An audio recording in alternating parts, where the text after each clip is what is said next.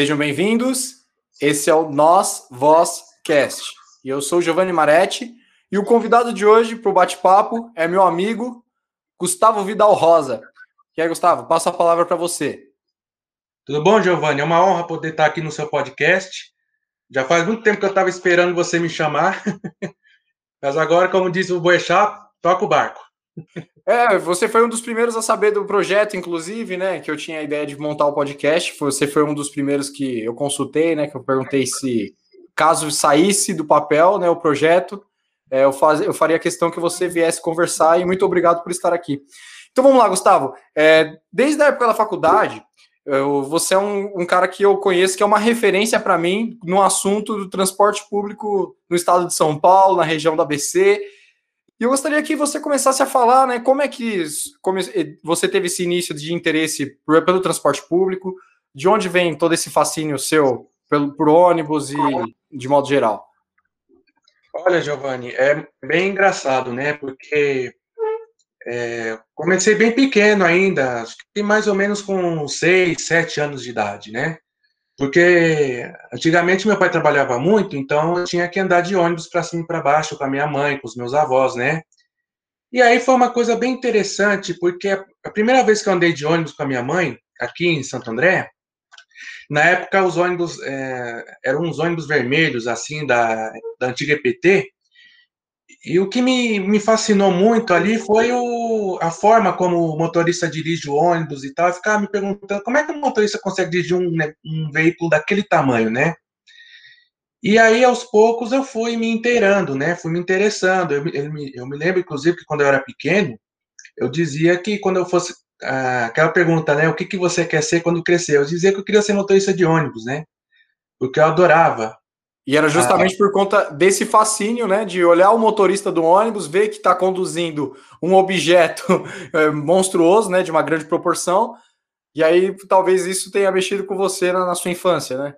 Isso. E aí aos poucos, né, eu fui fui me inteirando, né? Eu via o motorista dirigindo, depois eu via naquela época os itinerários dos ônibus eram aqueles de lona, que o motorista girava assim o itinerário, aquilo também me deixava bem interessante, né? E também é, é uma coisa inexplicável, cara. Mas até hoje eu me interesso muito por ônibus. Eu transformei isso num hobby, né? E de tanto que me, me aprofundei nisso, eu acabei me especializando. Interessante, né? Porque assim, eu fico pensando, né? O transporte público, de modo geral, ele é a cara do sistema, ele é a cara da nossa sociedade, né? Se você parar para pensar, vamos pensar no, no metrô.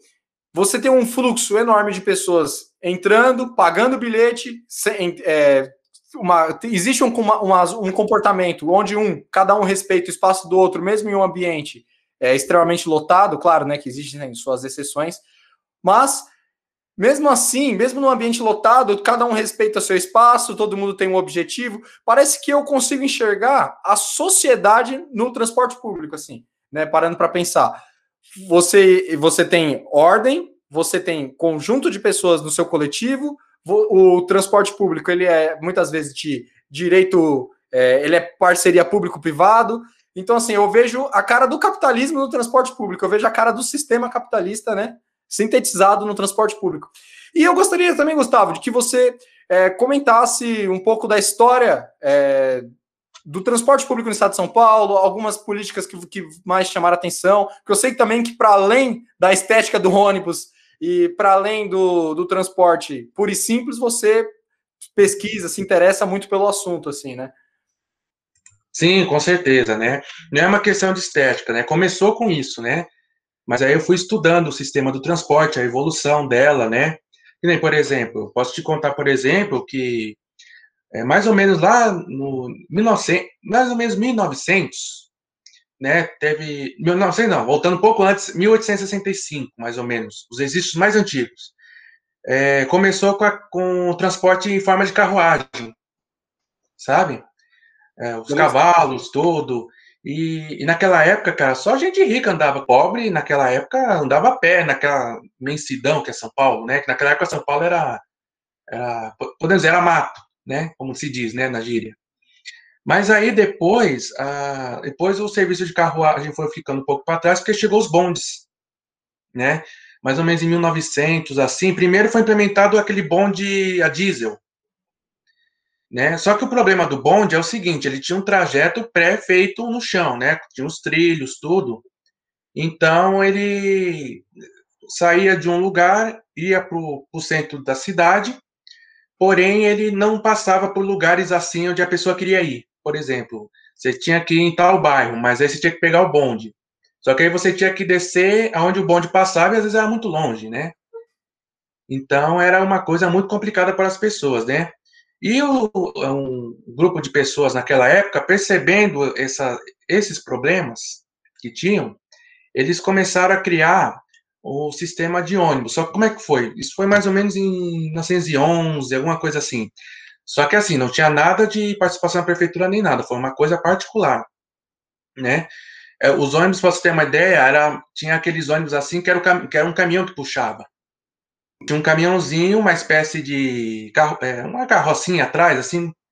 Mas o, o lado bom é que eles iam para qualquer lugar, né? Porque os bondes, é, assim, cara, você precisava ir para algum lugar, só que aí o bonde passava longe por causa dos trilhos, né? E naquela época não foi investido muito em trilhos. Então passava mais na região central de São Paulo, né?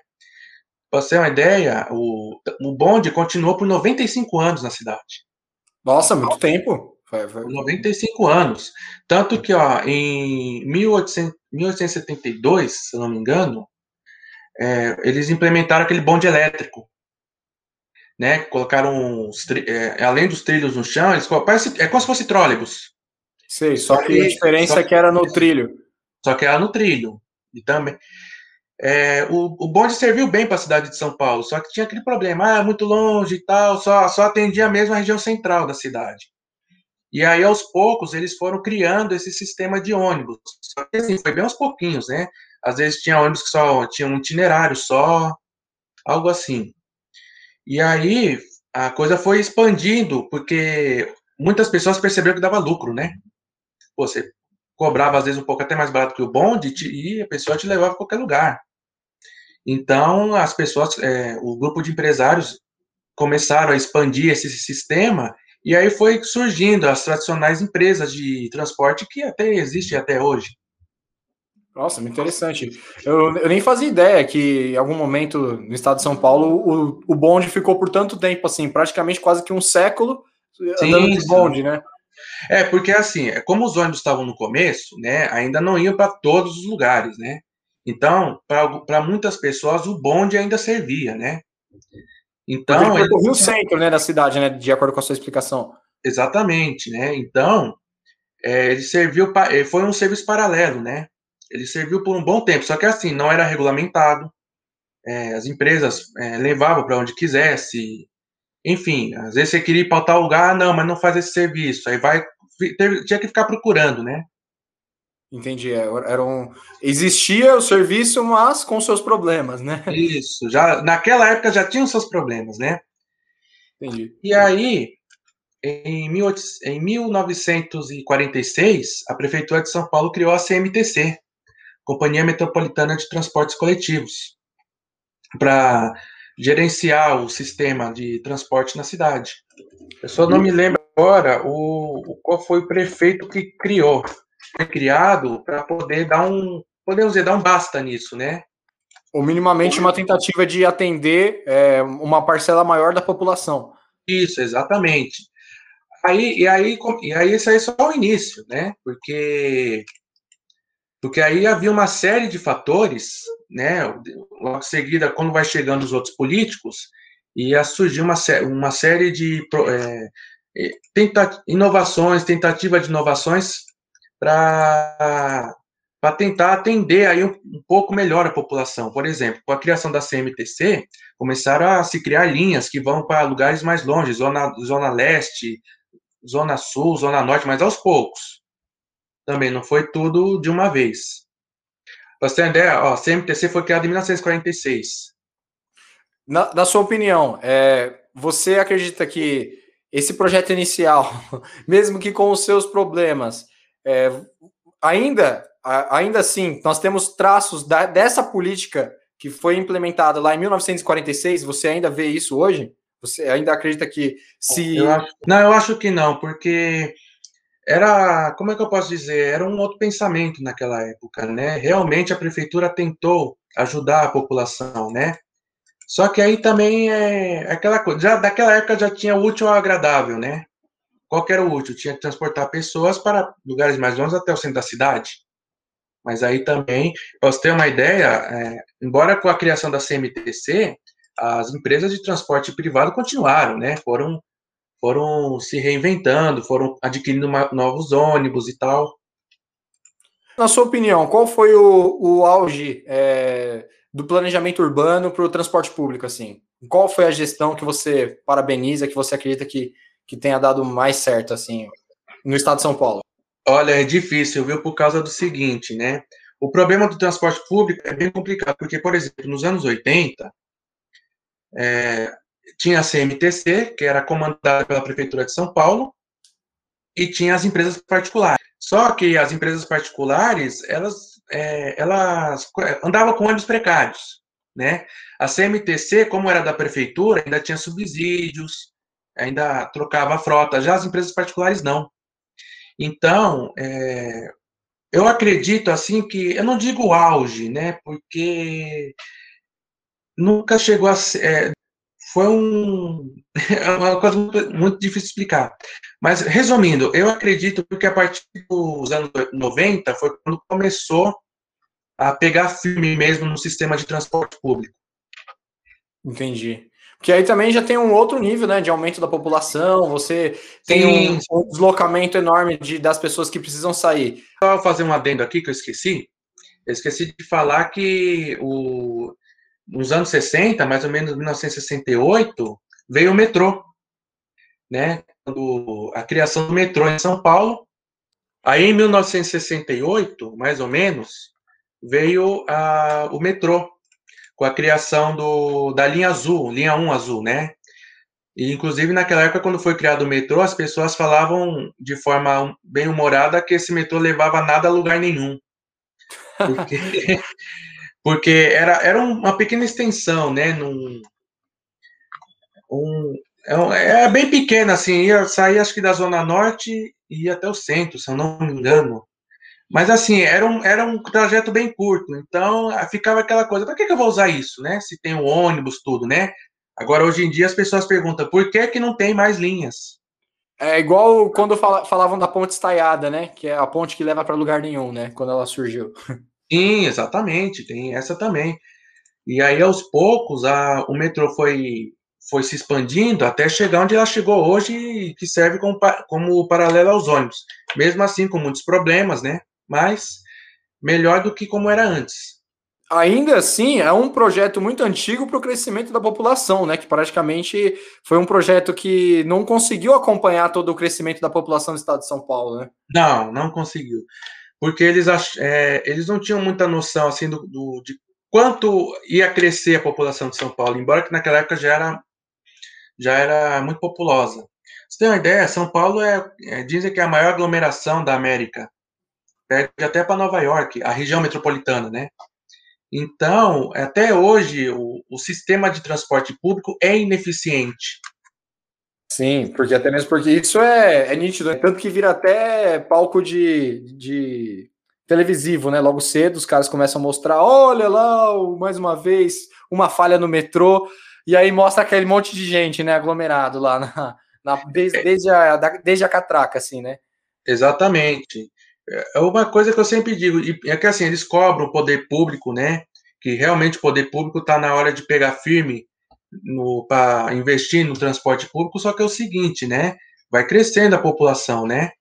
E aí eu acredito que sempre será ineficiente, né? Não acho que vai, vai chegar um dia assim que vai ser, olha, o sistema de transporte público de São Paulo é perfeito, sabe? Eu acho que ainda vai ser ineficiente por conta do crescimento da população. Quanto mais gente, é, não digo nascer, mas vir para São Paulo, que muita gente ainda vem para São Paulo, se Sim. muda para São Paulo, Quanto mais gente tiver, mais ineficiente vai ficar o sistema de transporte público. É, porque mesmo que você começar um planejamento hoje, ele já vai estar defasado quando ele entrar em vigor, né? Porque assim, se começar um projeto agora, e mesmo que as obras se iniciarem hoje, daqui 10, 15 anos é, o quadro é outro também, né? Tem 12 milhões só na cidade de São Paulo, né? Então, assim, é uma população monstruosa, é uma megalópole, né?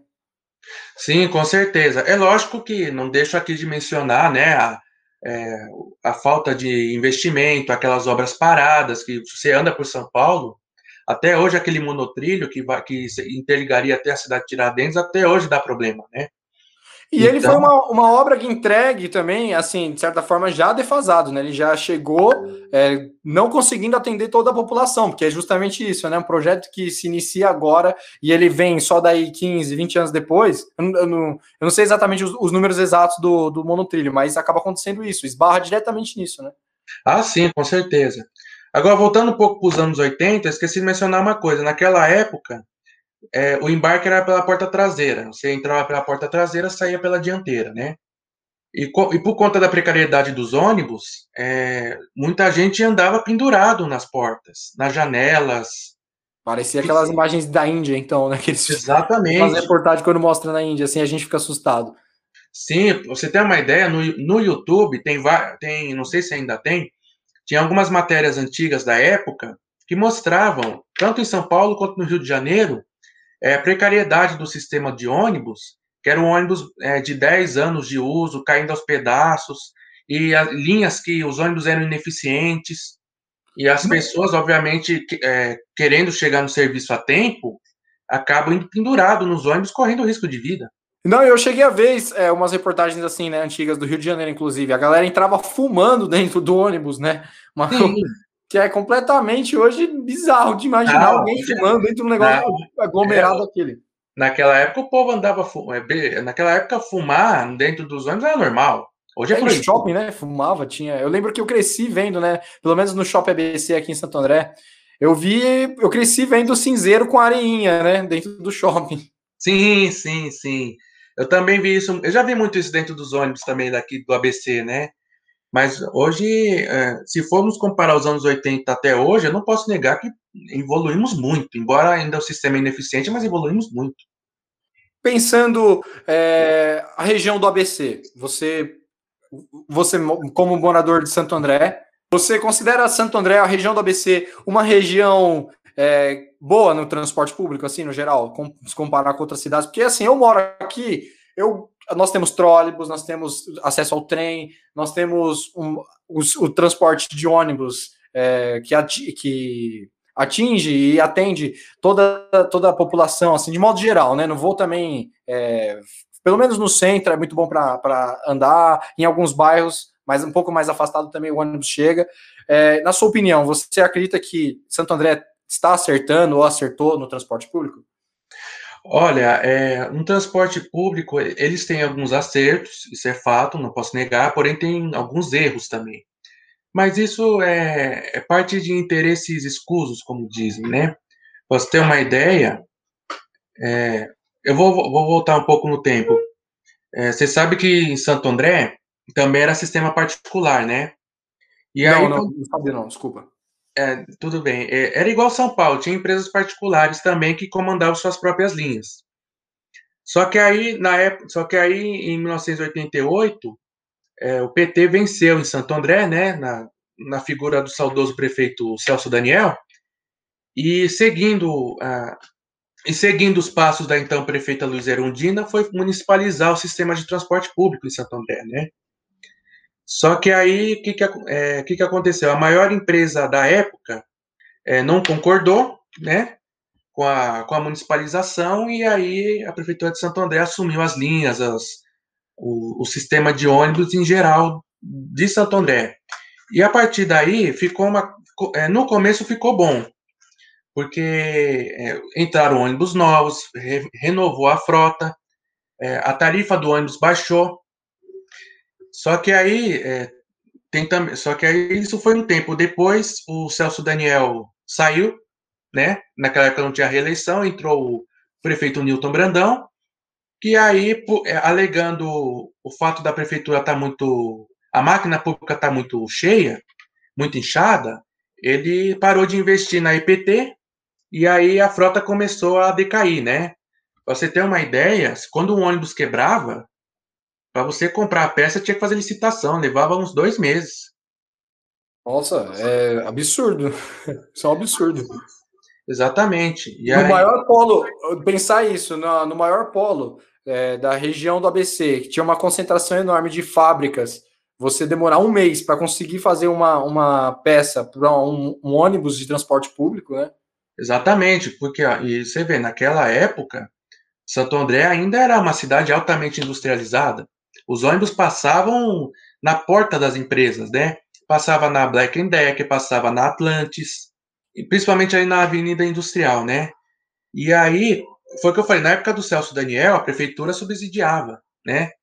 Tinha aquela história do quilômetro rodado, né? As empresas pegavam dinheiro das catracas, mandava para a prefeitura, a prefeitura depois repassava de volta. E aí foi assim durante os quatro anos do governo Celso Daniel, quando entrou o sucessor dele, que não é, que era de outro partido, é, ele alegou que a máquina pública estava muito inchada e aí parou de investir. Não digo parou, sabe? Passou a ter menos investimento nos ônibus. E aí a frota começou a decair. Os ônibus que até então eram novos começaram a ter muitos problemas, né? Manutenção. E aí foi o que eu te falei, para comprar uma peça tinha que fazer licitação, porque a EPT era, era da prefeitura. E aí o aí foi assim 93 a 97. Porque aí em 97 o Celso Daniel voltou né, foi reeleito prefeito, voltou. E aí ele encontrou uma situação muito degradante no sistema de transporte público. Por quê? A EPT estava é, tava toda destruída, os ônibus caindo aos pedaços, frota com mais de 20 anos de uso. A única coisa que, que tinha mesmo é a pintura dos ônibus, né? Que era um ST, assim, uma faixinha vermelha. E as outras empresas de ônibus, que embora fossem particulares, também estavam sofrendo com falta de arrecadação. Eles tinham que arrecadar o dinheiro e mandar para a prefeitura, então estava devolvendo menos. Então, aí não, o Celso Daniel, embora fosse do PT, ele não, não houve outra alternativa a não ser privatizar o sistema de transporte público. E aí, é, com. Esse, né? claramente, né, nesse caso, a prefeitura não estava dando conta do, o, o que gerava com o próprio transporte público, combinado com o que o Estado poderia intervir, ele infelizmente não conseguiu, não foi capaz, né? Não. E aí o sistema de municipalização, que era um projeto do PT e tal, caiu por terra em Santo André. Assim como caiu em São Paulo, que também começou a dar muito problema com coisas por conta da fa é, falta de investimento, manutenção. E aí, eu falo um pouco agora de São Paulo, a CMTC durou até 95, porque aí depois entrou o Paulo Maluf, e aí ele fez o. privatizou a CMTC, e aí entrou a SP Trans como gerenciadora, e aí o resto da história todo mundo já conhece. Né? Que é o que nós estamos vivenciando até hoje. É o que nós estamos vivenciando até hoje. E aí, em Santo André, foi a mesma coisa. Foi privatizado, a, a as linhas da EPT foram privatizadas, é, os donos das empresas que já operavam em Santo André assumiram criaram um, consórcio chamado Expresso Nova Santo André, e aí eles assumiram essas linhas, que eram da EPT. E aí, com essa criação, veio. Porque agora, com a privatização, já não tinha mais intervenção da prefeitura. As... Basicamente, a, a privatização, o setor privado teve que oferecer um novo planejamento para a prefeitura, além de, de tomar conta do, da zona de transporte. Isso, exatamente. E aí, pelo outro lado, voltava-se a arrecadar pelas catracas, como é até hoje.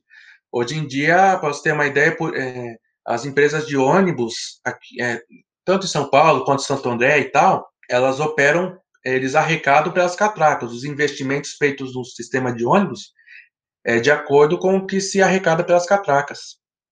É, então, só para só deixar bem claro, né? O sistema de transporte público ele é de uso coletivo, ele é de caráter coletivo, porém quem, quem, quem recebe é o setor privado.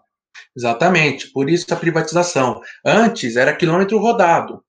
É, as empresas arrecadavam né, nas catracas, mandava no final do dia para a prefeitura, depois a prefeitura repassava de volta os investimentos para comprar ônibus, para manutenção, só que era tudo muito burocrático.